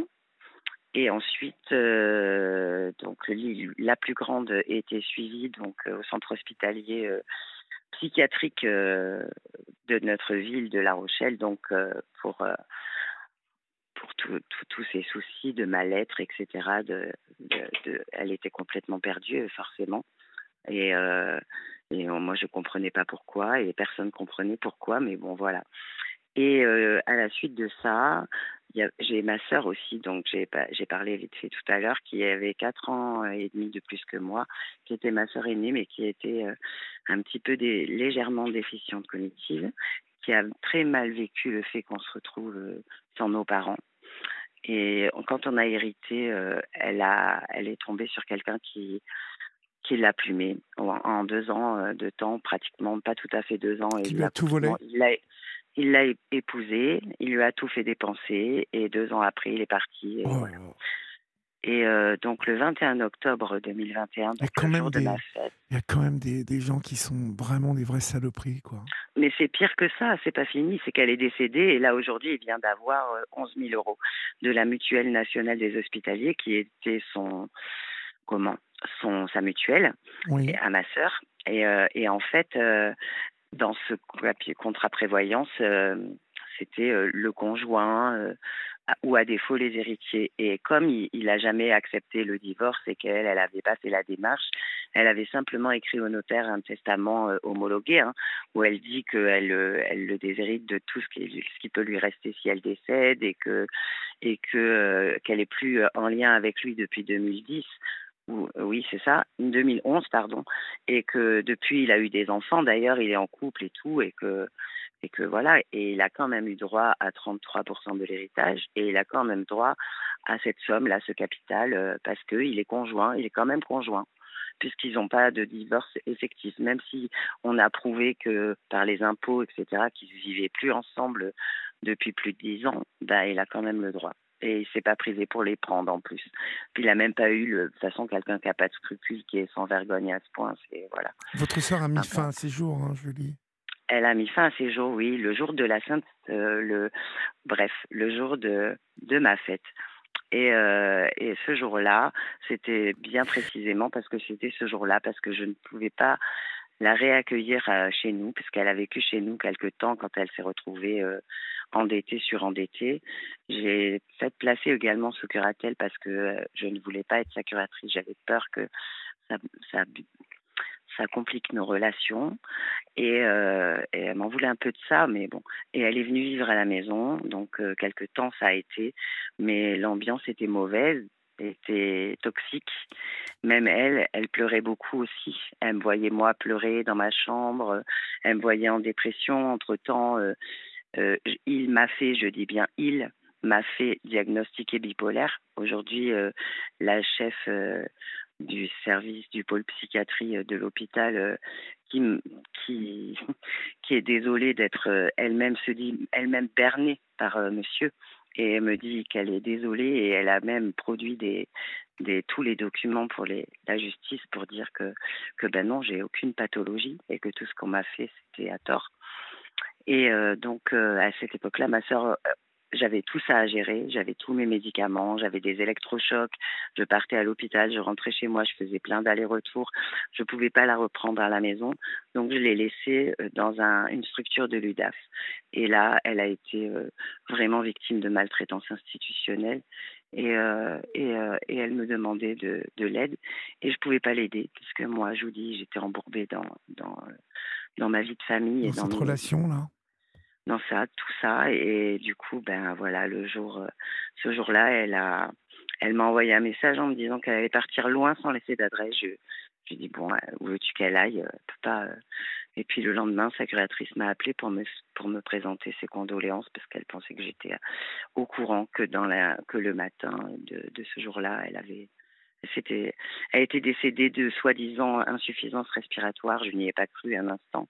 J'ai demandé une autopsie et tout de suite, ça a été confirmé qu'elle est décédée d'absorption massive de médicaments. Mais elle n'avait pas le droit d'avoir de médicaments euh, là où elle était, à l'UDAF. C'était une infirmière, normalement, qui lui donnait les médicaments. Elle n'avait aucun médicament, normalement, à sa portée. Et là, pourtant, elle en avait parce que l'infirmière, il y a eu des gros manquements professionnels des éducateurs et tout.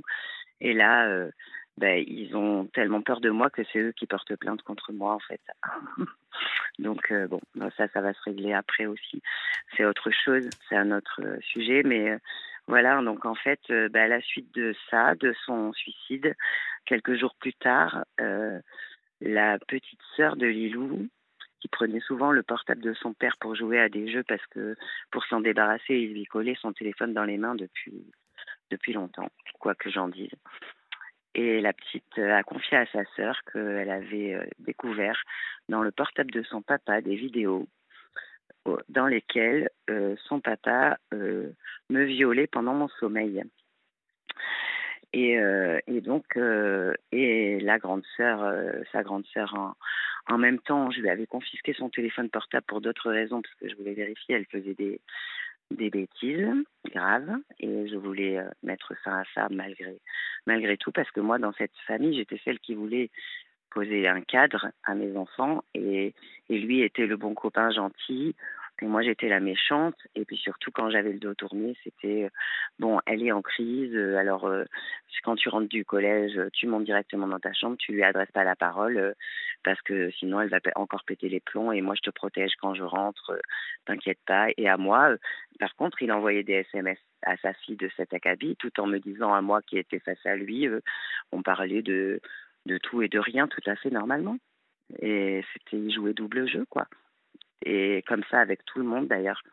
Et c'est comme ça que sa famille m'a détesté sans me connaître. Il a, il a distillé l'information que je pouvais pas les voir, etc. Et à moi, la même chose que eux pouvaient pas me voir. Enfin, il a fait en sorte qu'on se déteste sans se connaître. Et mes amis, il a fait en sorte que je, décide de ne plus les côtoyer, que finalement, c'était pas si bien, c'était pas des amis. Et puis petit à petit, ça a été un vide, un vide autour de nous il n'y avait plus que lui qui me contrôlait, il n'y avait que lui qui disait qu'il pouvait me supporter de toute façon, etc. Quoi. Et donc, euh, bah, ce soir-là, je lui ai quand même confisqué son portable contre tout, en mettant toute la famille euh, contre moi. Et euh, quand je suis allée travailler avec son portable, en lui disant, je vais regarder au travail, parce qu'on travaillait ensemble en plus, puisqu'il m'avait fait lui acheter son restaurant pizzeria, lui qui s'est pris pour le meilleur pizzaïolo de La Rochelle, parce que c'est un, monsieur qui se croit parfait, grandiose et, le meilleur sur la terre. Et, euh, et au final, aujourd'hui, euh, j'ai tout perdu et en plus, je n'arrive même pas à vendre mon affaire parce qu'il a saboté l'entreprise pendant cinq ans. En cinq ans, il a réussi à, à faire euh, de, de ce truc un, truc un truc négatif. Et alors, je vous dis pas les dettes qui vont me tomber dessus. Et, et donc. Comment vous avez réussi à le quitter, cet homme? Comment j'ai réussi ben Justement, le restaurant, déjà pour commencer, euh, je lui avais en plus bien bien gentil.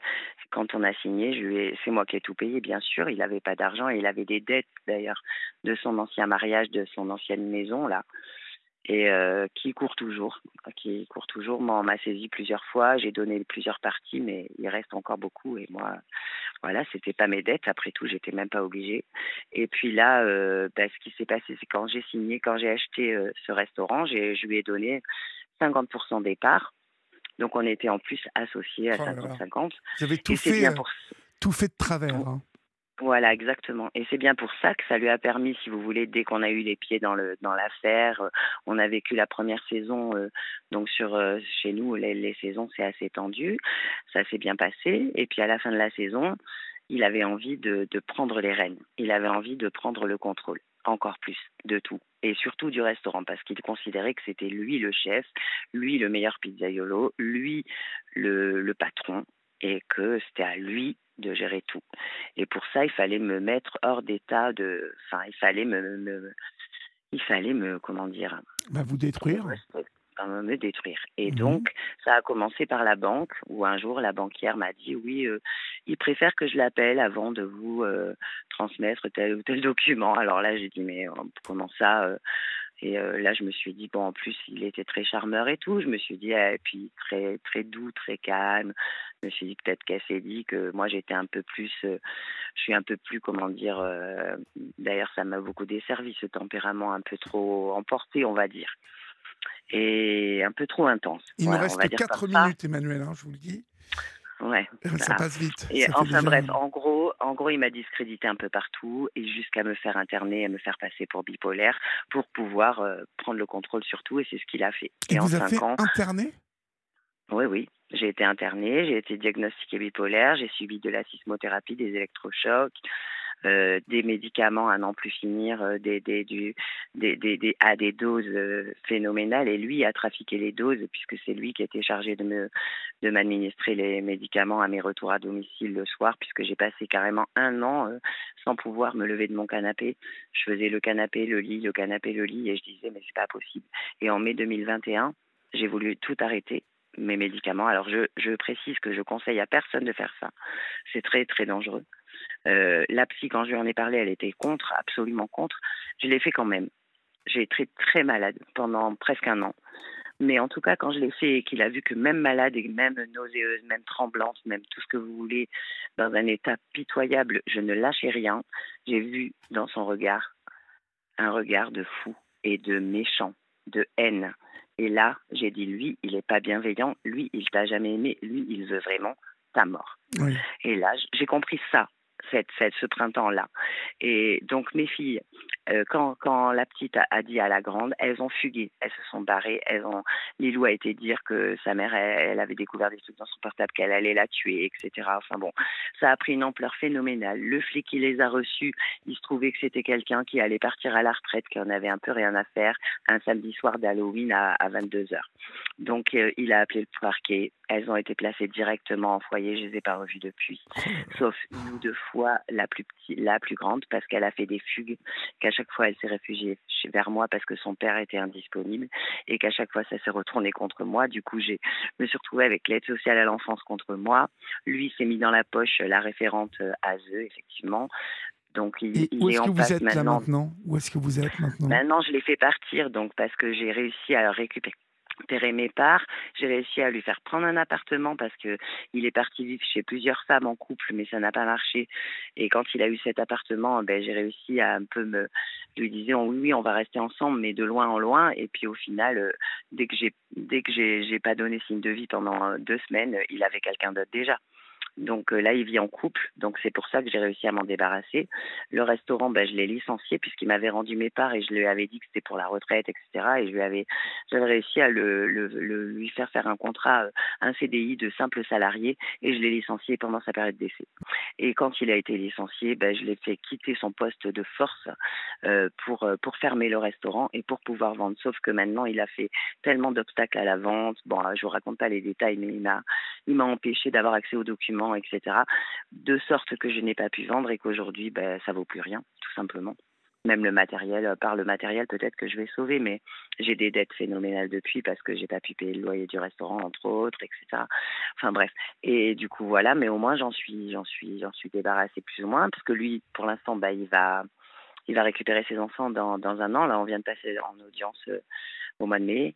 Euh, il devrait récupérer ses filles de bientôt. Moi, il m'a remplacé. La dame, elle a étonnamment, euh, la pauvre dame, elle a, elle est maman solo avec un fils qui a 10 ans, pas 6 mais 10, mais voilà.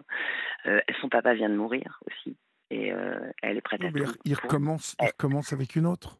Exactement, comme il a fait avec celle d'avant moi et comme il a fait, il fera avec, il a fait avec deux autres avant, mais ça a été, elles se sont réveillées un peu trop vite et elles se sont révélées pas suffisamment manipulables, mais elle, euh, c'est la bonne proie, c'est la bonne, ça y est. Donc vous, vous, êtes à La Rochelle maintenant?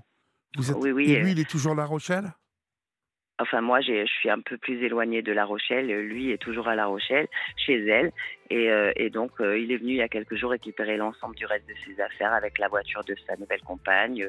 parce que lui n'a pas de voiture. C'est toujours, c'est un gigolo, en fait. En bon, mais vous n'êtes pas marié avec lui, vous n'avez plus rien à voir avec lui. Ah si, je suis mariée avec lui, je suis mariée avec lui, je vais divorcer pour faute, je porte plainte aussi pour viol, c'est en cours d'investigation, là, euh, le, il y a une enquête en cours, euh, il, va, il risque les assises, il le sait. Hein. Bon. Euh, donc voilà. Bah écoutez Emmanuel, c'est digne d'un film, hein. vous pouvez... Oui, mais je, suis en train d'écrire ma biographie aux éditions eh ben, Europe Livre, eh ben, vous... dans le projet Chronos.